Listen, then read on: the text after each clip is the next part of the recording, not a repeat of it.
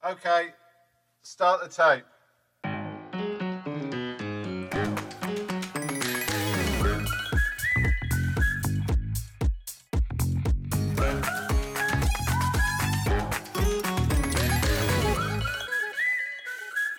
Und damit herzlich willkommen zu einer neuen Ausgabe vom Two Club MotoGP Podcast. Heute mit dem Grand Prix von San Marino, genauer gesagt den Rennen auf dem Misano World Circuit Marco Simoncelli.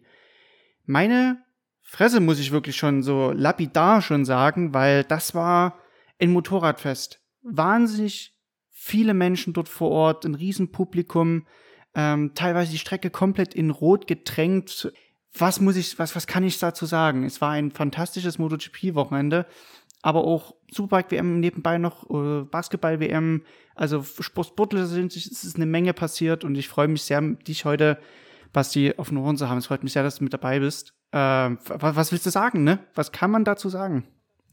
Und dann, wie soll es schöner sein? Italia, Misano, Special Designs, viele italienische Teams, super Wetter. Es war eigentlich alles angerichtet für ein perfektes Wochenende in Misano.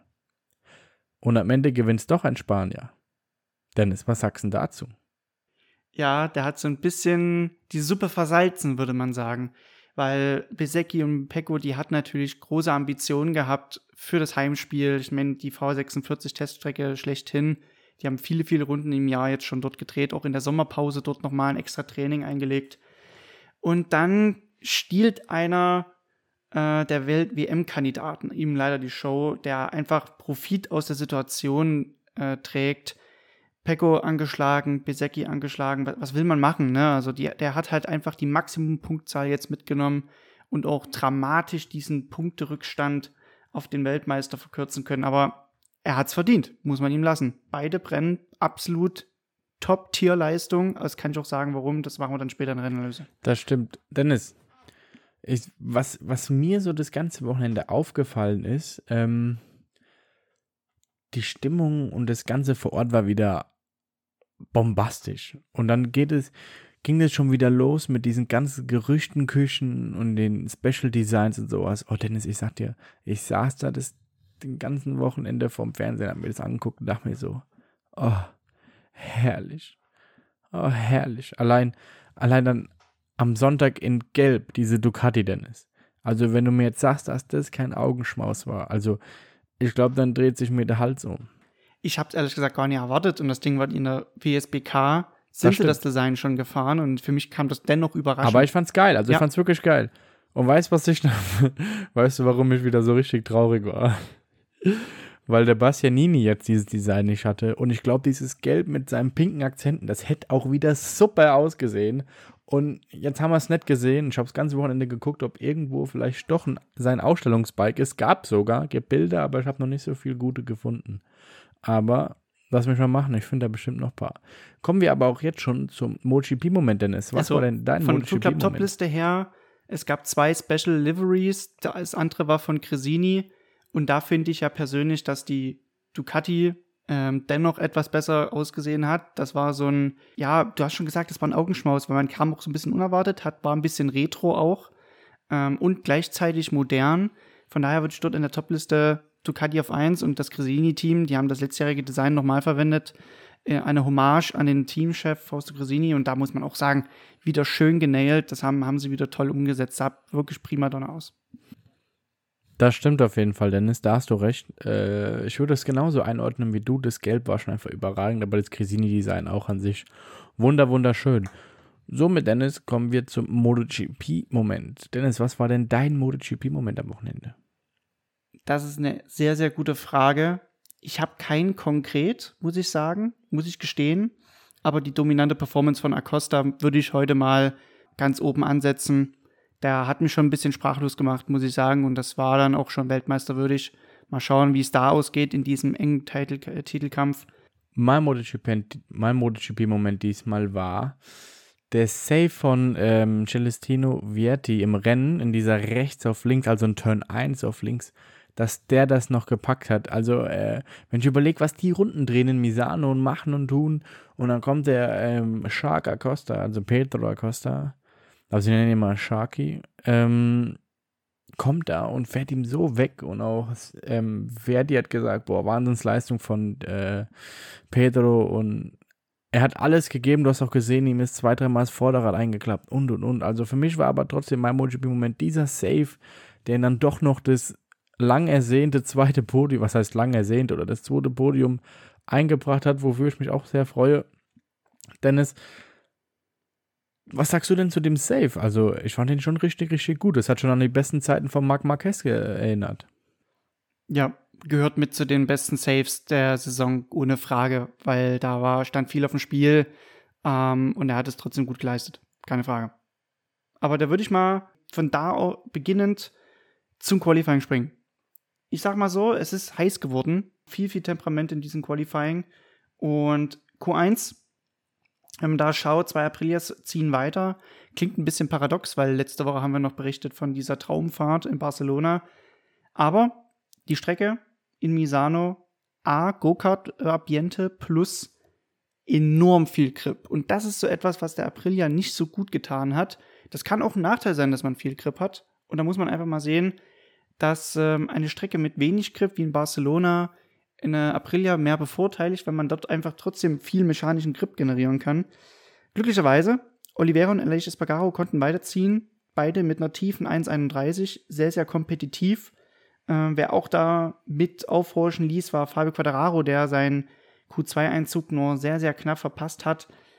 Und äh, dann interessanterweise Piro Pradel, die, die Testfahrerfraktion 1415, also dort konnte man auch sehen, dass natürlich die vielen, vielen Kilometer, was ja auch Misano ist, so, man ist eine, eine Teststrecke für viele, viele Hersteller, da könnte man auch sehen, okay, die sind auch wirklich mit dabei und können da kämpfen und zum Beispiel Augusto Fernandes hinterlassen, in Miller, in Morbidelli und äh, ja, Q2, da ging es ja weiter und äh, da steht ganz oben eine, eine Fabelzeit und ähm, Mehr dazu? Wie du schon sagst, da steht eine Fabelzeit und zwar von Jorge Martin 1.30.390. Äh, das ist der neue Lab-Rekord.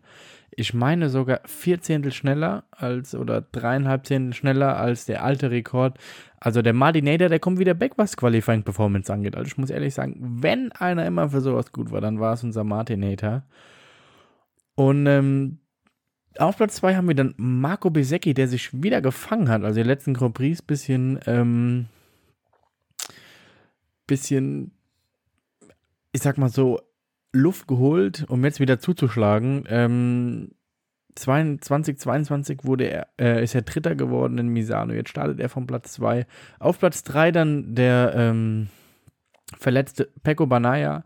Aber ich muss ehrlich sagen, ich hätte nicht gedacht, dass er so zurückkommt. Also ja, er fährt und alles gut, aber dann doch so eine starke Qualifying-Performance zu zeigen, finde ich schon gut. Auf Platz 4 dann die 1. April mit Maverick Vinales. Ähm, jetzt geht erstmal ein lieben Gruß raus an die liebe Easy. Die hat mir nämlich geschrieben, dass wir äh, zu wenig den Elage hochhimmeln würden. Und ähm, Elage ist diesmal Sechster. Und ich muss ehrlich sagen, sie hatte eigentlich schon so ein bisschen recht. Wir haben immer erzählt eigentlich, wie gut Aprilia ist und so haben das Ganze betrachtet, aber wenn du jetzt mal überlegst, Elisha Espargaro in dem Alter so sportlich fit, eigentlich ist schon mit einer der, ähm, wie soll ich sagen, mit einer der faszinierendsten MotoGP-Fahrer denn ist, oder? Was würdest du sagen zu Elisha Espargaro? So Unrecht hat sie gar nicht, dass wir den viel zu wenig hochheben der ist am Freitag noch gestürzt, hatte dann äh, Schleudertrauma noch gehabt. Also man fahrt erstmal mit dem Schleudertrauma auf Platz 6 in die zweite Startreihe aus dem Q1 kommt, wo man ja auch erstmal Luft holen musste für eine schnelle Runde. Ähm, war auch noch ein bisschen schneller als noch im Q1. Und interessanterweise, ich habe mal geschaut, statistikenmäßig, Vinales gegen Espargaro dieses Jahr 6 zu 6 im Qualifying-Duell. Also da sind sie auf jeden Fall gleichwürdig. Äh, Weiteres Problem, was die Aprilias noch vor Ort hatten, war das Thema Bumps. Und zwar haben die die Bodenwellen ziemlich stark gemerkt. Und da hatte auch zum Beispiel jetzt der Test am Montag, jetzt nehmen wir gerade auf, auch geholfen. Die hatten nochmal ein neues Chassis gebracht und konnten diese äh, Bodenwellen noch besser abfedern. Also da konnte man sogar noch direkt vor Ort diese Schwächen, die man festgestellt hatte, mit in der Antwort gleich wieder ähm, beheben. Also von daher, die Aprilias Äh, Im Q-Qualifying waren sie noch stark, muss man sagen, aber im Rennen, da ging ein bisschen die Puste aus, muss man sagen. Stimmt wirklich, im Rennen ging die Puste aus, obwohl eigentlich gar nicht. Dennis, im Rennen ging nicht so die Puste aus. Ähm, kommen wir gleich noch zu, sage ich noch was zu. Ich mache jetzt aber erstmal das Qualifying-Ergebnis fertig. Auf Platz 5 dann der Überraschungsgast schlechthin und somit auch die beste KTM, Dani Pedrosa. Äh, unglaublich, Dennis. Unglaublich. Dani Pedrosa, Top 5. Von Anfang an wieder wieder mit dabei ist, konnte keiner glauben. Wow. Dann einfach LH Espargaro, Brad Binder, auf Platz 8 Luca Marini, der sich, glaube ich, auch ein bisschen mehr erwartet hat, jetzt äh, in Q2 dann. Auf Platz 9 Marc Marquez, damit auch die schnellste Honda. Die zweitschnellste Honda war diesmal sogar Stefan Bradl, wer es glaubt. Unfassbar. Stefan Bradl, zweitschnellste Honda. Der Testfahrer von, ähm, nicht Testfahrer, der Ersatzfahrer von Rins. Hat sich sogar noch verletzt, war auch weit weg von dem, was er sich, glaube ich, erhofft hat. Und musste dann sogar auch passen. Auf Platz 11 stand Miguel Oliveira, auf Platz 11 Alex Marquez und auf Platz 12 Dennis, der Mann, den wir so mit am meisten ähm, kritisiert haben die letzte Zeit, und zwar Raul Fernandes. Also Raul Fernandes, äh, Wahnsinn, auf Platz 12 hätte ich so ehrlich nicht gedacht. Ich glaube, sein erstes Q2 dieses Jahr oder sein zweites. Hut ab, also ähm, Misano scheint ihm echt zu liegen. Er hat einen wirklich guten Job gemacht und dazu ja, kommen wir nämlich gleich noch im Rennen. Dennis. Q2. Genau, erstes Q2. Der Sprint hat es in sich. War ein bisschen überholmäßig arm, aber wir konnten schon so einen kleinen Vorgeschmack bekommen, würde ich mal sagen, für das Hauptrennen am nächsten Tag. Weil es war klar, Petrosa, starke Pace, die ersten drei. Äh, Martin Besecki Naja, die werden so auch das Ding unter sich ausmachen. Ähm, Aprilia ist ein bisschen zurückgefallen, war auch dann auch im, am Renntag so. Aber ja, wenn man mal so schaut, Martin hat halt Profit geschlagen aus der Situation mit äh, Besecki und Magnaya, beide verletzt. Äh, Besecki war aber zum Schluss im Sprint wahnsinnig stark und kam den nochmal sehr, sehr gefährlich nah und hätte vielleicht dann auch ein Heimspiel Sieg davontragen können. Aber wen hast du persönlich vorne gesehen in diesem Duell Bagnaya gegen Pedrosa? Ähm, der Routinier holt immer mehr auf, klebt am Hinterrad schon dran, sucht schon ein bisschen nach Überholmöglichkeiten. Ähm, war es dann doch eher so eine Sache von nicht einspielen lassen oder war es dann einfach nur diese Rennstrecke, die ein bisschen zu klein, vielleicht auch Go-Kart-mäßig ist, wo es überholen halt so wahnsinnig schwer ist? Ich muss sagen, von außen betrachtet war, glaube ich, der Wille von Petrosa nicht stark genug, Banaya zu holen. Und ich glaube, oder Wille ist falsch ausgedrückt, ich glaube, mh, mm, ich glaube, dass er zu sehr aus dem Game raus ist, um das zu machen. Das haben wir nämlich auch in Rennen 1, also im Hauptrennen gesehen. Ich glaube einfach, dass ihm die Kraft, mhm. Erfahrung mhm. gefehlt hätte, das eventuell verteidigen zu können. Und er somit gesagt hat, okay, komm, ich nehme den vierten Platz mit. Äh, was Besseres kann ich eigentlich für KTM, für mich persönlich und so nicht besser machen. Klar, ein Podium wäre schön, aber auf Biegen und Brechen kriege ich es nicht hin und bevor ich es wegschmeiß, nehme ich lieber einen vierten Platz mit. Es war auch super interessant, wie diese Anfangsdynamik vom Rennstart ihn ein bisschen überrumpelt hat, weil man, da hat man gesehen, okay, ist noch ein bisschen konservativ unterwegs, kam dann immer mehr in Tritt, und war dann somit bis zum Schluss, sage ich mal, dann konkurrenzfähig. Binder hat mir auch gut gefallen.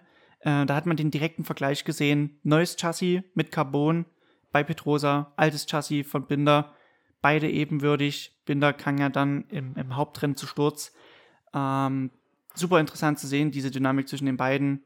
Aber ja, der Weltmeister wusste eben dann doch, wie er sich zu verteidigen hat oder wie, äh, wie denkst du, war es dann auch ein Glück, dass es 13 Runden nur waren und äh, er nicht so schmerzgeplagt irgendwo war? Ich glaube, der Wille von ihm ist relativ groß. Ähm, er will unbedingt Weltmeister werden, sonst wäre er nicht äh, angetreten. Er wollte diesen dritten Platz unbedingt für sich, für sein Ego, einfach auch, um die Punkte nicht zu verlieren auf Jorge Martin, Besecki. Und ich glaube, er wusste auch, dass Dani Petrosa nicht stark genug ist, um ihn äh, einzuholen. Hm. Ich, ich glaube, das Ding ist, Pecco ist schon, der ist ja nicht ohne Grund Weltmeister geworden. Hat ja auch mit Inia Bastianini letztes Jahr ähm, ordentlich um die letzten Punkte dann noch gekämpft in den letzten Rennen. Ich glaube auch, das wird ihm dann auch ein bisschen jetzt in den Überseerennen helfen. Er kennt halt schon diese Rolle, in Führung zu sein, zu verteidigen, die Überhand zu behalten. Und äh, das hat er schon ziemlich abgekocht erledigt. Mal schauen, wie Martin halt Konstanz halt, diese Konstanz halt halten kann. Er hat manchmal Offrennen, genauso wie ein Besecki. Bagnaya ist so ein bisschen der, der sich schon konstant durchschwimmt. Von daher wird spannend, diese Dynamik jetzt dann in den Überseerennen zu beobachten. Ich würde schon mal rüber switchen ins Rennen. Die ersten fünf, wie gesagt, vom Sprint Martin Besecki, Magnaya, Pedrosa Binder. Hauptrennen eigentlich schon fast so eine Wiedervorlage vom Sprint, könnte man meinen. Ähnlich. Aber das Rennen hat es mal wieder richtig in sich gehabt, denn wir hatten noch einige Ausfälle und dazu gehört ein Pirro, ein Miller, ein Mir und ein Paul Espargaro. Und wenn es bei einem gerade nicht läuft, dann ist es bei äh, Jack Miller, der wurde nämlich von ähm, Pirro abgeräumt. Und ähm, wenn es bei einem immer noch weniger läuft als beim Miller, ist es nämlich Juan Mir. Ähm, ist er eigentlich letztes Rennen angekommen? Ich meine nicht, oder? In Barcelona hätte er auch gelegen, oder? Hat er auch gelegen, ja.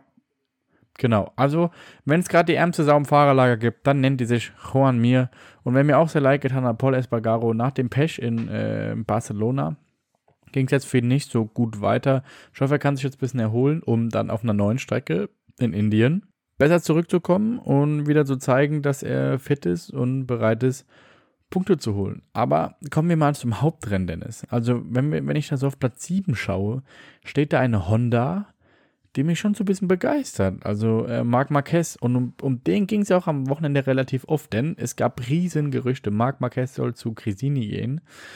Und ähm, heute nach dem Test sagte er, das 24er Motorrad ist genauso scheiße wie das 23er, wenn wir es so ausdrucken wollen. Er sagte, wir haben immer noch diese Hinterradprobleme und er hat jetzt drei Optionen und wird zwischen Japan, äh, ja, zwischen Indien und Japan verkünden, was er nächstes Jahr machen wird, Dennis.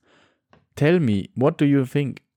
Denkst du, Marc Marquez wird nächstes Jahr Gresini fahren? Ich bin mir eigentlich schon fest sicher, dass der nächstes Jahr auf Ducati steigen wird. Es kommt drauf an. Klassische Juristenaussage. Ganz klar, man hat jetzt am, am Sonntag diesen Trockenvergleich gesehen, 2023er Bike zu 24er Bike. Marc Marquez hat nur 13 Sekunden auf die Spitze verloren. Für ihn natürlich 13 Sekunden zu viel, aber er war 20 Sekunden schneller als der 24er Prototyp, den man Pradel eingesetzt hat. Und die schnellste Zeit, glaube ich, ist er heute auch mit der 23er Honda gefahren und nicht mit der 24er. Also das war rundum zu wenig, weil die Probleme schlussendlich immer noch die gleichen geblieben sind, nur nicht so radikal, so hat es auch John mir gemeint. Er hat jetzt zwei Optionen. Also am Donnerstag hieß es noch, ich habe einen Vertrag. Jetzt hieß es, ich habe zwei Optionen oder vielleicht sogar noch eine dritte. Düster, würde ich meinen, für Honda, wenn Marc Marquez abspringt. Das waren heute so gefühlt, die halbe HRCA-Abteilung stand heute in der Box und hat sich das Feedback von ihnen anhören wollen. Sehr wegweisendes Debrief. Also, ich kann es nur einschätzen, weil das so ein Hin und Her ist erst Wesos, dann nicht, dann äh, kam der Test noch, das ist in, drunter und drüber, aber klar ist, aber klar ist, ein Moto 2-Fahrer hat immer noch eine MotoGP-Klausel. Das heißt, wenn der bleiben würde, dann könnte dafür Cresini dann nochmal Platz frei werden für einen Moto 2-Fahrer bestimmt.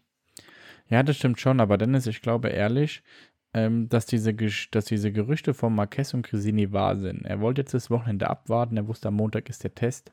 Es geht ums 24er Motorrad. Wäre jetzt auf das 24er Motorrad gestiegen und es hätte alles so funktioniert, wie sie sich das vorstellen, hätte Marquez direkt gesagt, okay, gut, ich verlängere mit HE10, die Meldung wäre sofort gekommen. Aber Dadurch, dass es jetzt nicht kam, hat er sich das warm gehalten und er muss ja auch aus seinem Vertrag rauskommen. Deshalb lässt er sich jetzt eine Woche Zeit oder zwei, je nachdem. Deshalb sagt er Indien oder Japan. Und dann bekannt zu geben, dass er Honda verlässt und bei Cresini Ducati einsteigen wird. Wenn wir mal überlegen, Japan, Heimrennen von Honda, Motegi ist eine Honda-Strecke. Nicht wegen der Charakteristik, sondern Honda hat da auch viel äh, Einfluss drauf auf die Rennstrecke ich denke mal, mit Anbetracht der Tatsache, dass die schon so lange zusammenarbeiten, schon über zehn Jahre, ich denke mal, er wird schon noch das persönliche Gespräch dann in Japan suchen wollen und dann werden wir es höchstwahrscheinlich erst hören. Weil warum jetzt vorher bekannt geben und dann ganz komische, diese ganz komische Atmosphäre mit HAC haben, ohne die vielleicht persönlich getroffen zu haben vorher? Schwierig, also ich kann es dir nicht genau sagen, auf jeden Fall äh, wird spannend. Spannend fand ich aber auch Aprilia, wie gesagt, Vinales hat sich ein bisschen freigeschwommen von dieser Verfolgergruppe. Kam zweimal in die Top 5 jetzt in zwei GPs. Oliveira, starkes Rennen. Wieder mal. Hat mir sehr, sehr gut gefallen. Konnte Marc Marquez in den letzten Runden noch niederringen. Aber guck mal jetzt sein Teamkollege. Raul Fernandes. Auf der 8. Gucken dir an. Prachtbursche. Bestes, Bestes MotoGP-Ergebnis. Auf jeden Fall. Raul, es tut mir leid, wenn du das hörst. Raul, my friend, I'm so sorry. You did a great job. Thank you. Also wirklich, Raul, Hut ab. Äh, diesmal hast du es echt gut gemacht. Das war sein Wochenende und ich freue mich auch ehrlich für ihn. Und auch natürlich für RNF Aprilia, weil ich finde einfach die Truppe irgendwie super. Ähm, interessanterweise, Sido Pons hat ja jetzt sein Team verkauft, wird jetzt aber bei RNF einsteigen und sich um die Sponsorenangelegenheiten kümmern. Äh, interessant, dies ist ein richtiger D-Zug gewesen. Du hast Oliveira, Marc Marquez, Fernandes, Marini, Zarco innerhalb von drei Sekunden. Da geht es eigentlich sogar noch weiter. Guck mal, Marquez, Espargaro, Quadraro, also von Platz 6 bis 13. Das ist wirklich von einem richtig grundsoliden sechsten Platz bis Platz 13 Quadraro weiterhin in, im Niemandsland, weißt Also da, da war, musste man auch mal Zweikampfstärke zeigen und auch mal die Elbows rausholen. Und das hat er dann respektive gut gemacht. Er hat ja ein, ein paar Titanen hinter sich gelassen. Ein Zago, ein Espargaro, ein Quadraro. Also da hätte er fast noch ein, ein Marc Marquez noch hinter sich lassen können. Also das war schon von RNF, da haben sie mal die Puzzleteile zusammengebracht. Und dann sieht man auch mal, was möglich gewesen wäre. Sonst an anderen Strecken. Das stimmt auf jeden Fall und auch müssen wir ein bisschen hochheben. Fabio Quadrado hat echt wieder versucht, das Beste aus der Yamaha rauszuholen und war auch nur zwei Sekunden hinter Marc Marquez. Ich finde, er hat es schon gut gemacht. Da, das ist jetzt der, der 24er Motor bei Yamaha, wird der erste sein, der in ehemaliger Ferrari äh, Motoreningenieur gebaut hat. Also da war die Liste an Items, die getestet werden sollten, auch enorm lang. Einerseits Motor, Aero Parts und die neue Reifengeneration von Michelin. Da hat man auch jetzt äh, durchblicken lassen, dass bis 25 kein neuer Reifen kommen wird. Man entwickelt da gerade mit einer CBR 1000 auch äh, äh, gerade mal diesen neuen Reifen weiter. Äh, interessanterweise aber ohne Flügel. Das heißt, diese Dynamik, die diese Flügel ja auf diesen Vorderreifen bringen, die sind momentan in der Entwicklung noch nicht mit drinne. Aber deshalb hat man auch zum Beispiel heute so einen Test gemacht. Ähm, also dafür, dass die so viele Hausaufgaben hatten, hatten sie, glaube ich, noch nicht so viel gefunden, weil da ist jetzt 31,7 gefahren im Test. Das ist so die Rennpace von Martin. Der hatte ja einen Pace zwischen 31,7 und 32,3. Ähm, so in dem Bereich. Also das wäre für, fürs Rennen bestimmt gut, aber man ist 30er Zeit noch gefahren im Quali auf eine Runde. Also da, puh, ist noch viel, viel Arbeit bei den japanischen Werken. Und somit gehen wir jetzt auch schon wieder in die Awards, Dennis. Und zwar, die Awards sind diesmal wieder ganz interessant. Ähm, Fahrer des Wochenendes sind wir uns einig, Dennis, oder? Dani Pedrosa. Gerne nochmal als Kurzinfo: Platz 5 im Quali, zweimal Platz 4 in den Rennen als Testfahrer mit 37 Jahren, wird bald 38. Ähm, der ist voll mit bei der Musik dabei. Und das hat er halt bewiesen. Der, also wirklich, er hat ja kaum, also er hat ja eigentlich keinen MotoGP-Weltmeistertitel, aber der, heute hat er bewiesen, dass er dennoch eine MotoGP-Legende ist. Das stimmt auf jeden Fall. Wenn einer Legende ist, dann ist es ähm, Dani Pedrosa. Kommen wir zu unserem Fahrer unterm Radar. Und das ist natürlich der Mann, den ich die letzte Zeit so nicht so hochgehoben habe. Und zwar Raul Fernandes. Raul Fernandes, mega Job. Also, was der da am Rennen gezeigt hat, denn das bestes MotoGP-Ergebnis. Ganz klar Fahrer unterm Radar. Ich habe Pramac gewählt. Ich würde Pramac gerne den Team des Tages Award geben. Einfach aus dem Hintergrund, dass man, klar, gut, Zago leider ein bisschen ausgeklammert, weil er war leider nur im Sprint auf der 14 ins Ziel gekommen und im Hauptrennen auf der 10. Aber Martin nimmt Pole Position mit Rundenrekord, Sprintsieg, Hauptrennsieg mit von Misano auf fremdem Terrain, in Anführungszeichen, wenn man mal überlegt, dass es eigentlich das Heimrennen von den italienischen Fahrern ist. Und von daher hat man dort gut zugeschlagen und die Maximalpunktzahl auch wieder mitgetragen. Und das ist natürlich für die Team-WM einerseits wichtig und andererseits für die Fahrerweltmeisterschaft, wo man, glaube ich, so Navi noch nie an einem Titel dran ist. Von daher würde ich da mal äh, Pramac diesen Award übergeben. Das finde ich gut. Äh, ich geb, übergebe meinen Award diesmal an RNF, einfach weil ich sag, Dennis, es ist wieder dieses Raul Fernandes Mega-Ergebnis, Miguel Oliveira ist dabei, ähm, auf Platz 6 und 8 waren sie, genau. Und ich muss einfach sagen, ja, du hast recht, äh, Jorge Martin ist auf Platz 1, Pole Position, Doppel, hast du schon recht, aber ich gebe diesmal mein Team des Tages Award an RNF. Und man muss jetzt mal überlegen, das war die letzte Awardvergabe für einen Grand Prix auf europäischem Terrain, bis wir wieder mal zurückkehren für den Grand Prix von Valencia. Jetzt geht's auf Asien-Tournee und das wird die längste der MotoGP-Geschichte, beginnend mit einem Rennen in Indien. Indien feiert ein Debüt im MotoGP-Kalender. Die Rennstrecke wird dem ein oder anderen Motorsportfan nicht unbekannt sein. Es handelt sich also um den Buddha International Circuit. Was soll ich sagen? 14 Kurven, eine ein Kilometer lange Gerade, sehr hochtechnisch anspruchsvoll, ein paar Richtungswechsel hier und da, lange Kurven, langsame Kurven. Man hat so einen bunten Mix von allem. Und dafür steht auch Indien irgendwo, ein sehr, sehr buntes Land. Jetzt geht es natürlich darum, erstmal von der Logistik betrachtet her, alles nach Indien zu verfrachten, sich selber auch auf diese, sage ich mal, 24 Runden vorzubereiten, die nicht ohne sein werden. Man wird sehr gefordert werden. Es war auch immer sehr hart, als die Formel 1 dort gefahren ist, im Zeitraum von 2011 bis 2013. Und jetzt geht es halt darum, irgendwo ähm, ein Momentum aufzubauen in diesen ständig wechselnden Ländern, wo man dann eigentlich mit dem Flugzeug hin und her reist. Von daher kann man gespannt sein. Vergesst nicht, ein bisschen früher aufstehen. Die Rennen werden jetzt nicht mehr zur üblichen Zeit am Nachmittag gestartet werden. Wir können gespannt sein und freuen uns persönlich auch sehr, sehr auf diese Asien-Tournee. Die Folgen werden eigentlich nur so zur üblichen Zeit hochkommen. Von daher seid da gespannt auf jeden Fall auf packendere Rennaction auf sehr exotischen Strecken, würde ich sagen. Und wir können gespannt sein, neue Strecke, ähm, diesmal wieder richtig durchgemischt. Wir freuen uns auf euch und bis dahin, drop the mic. Ciao.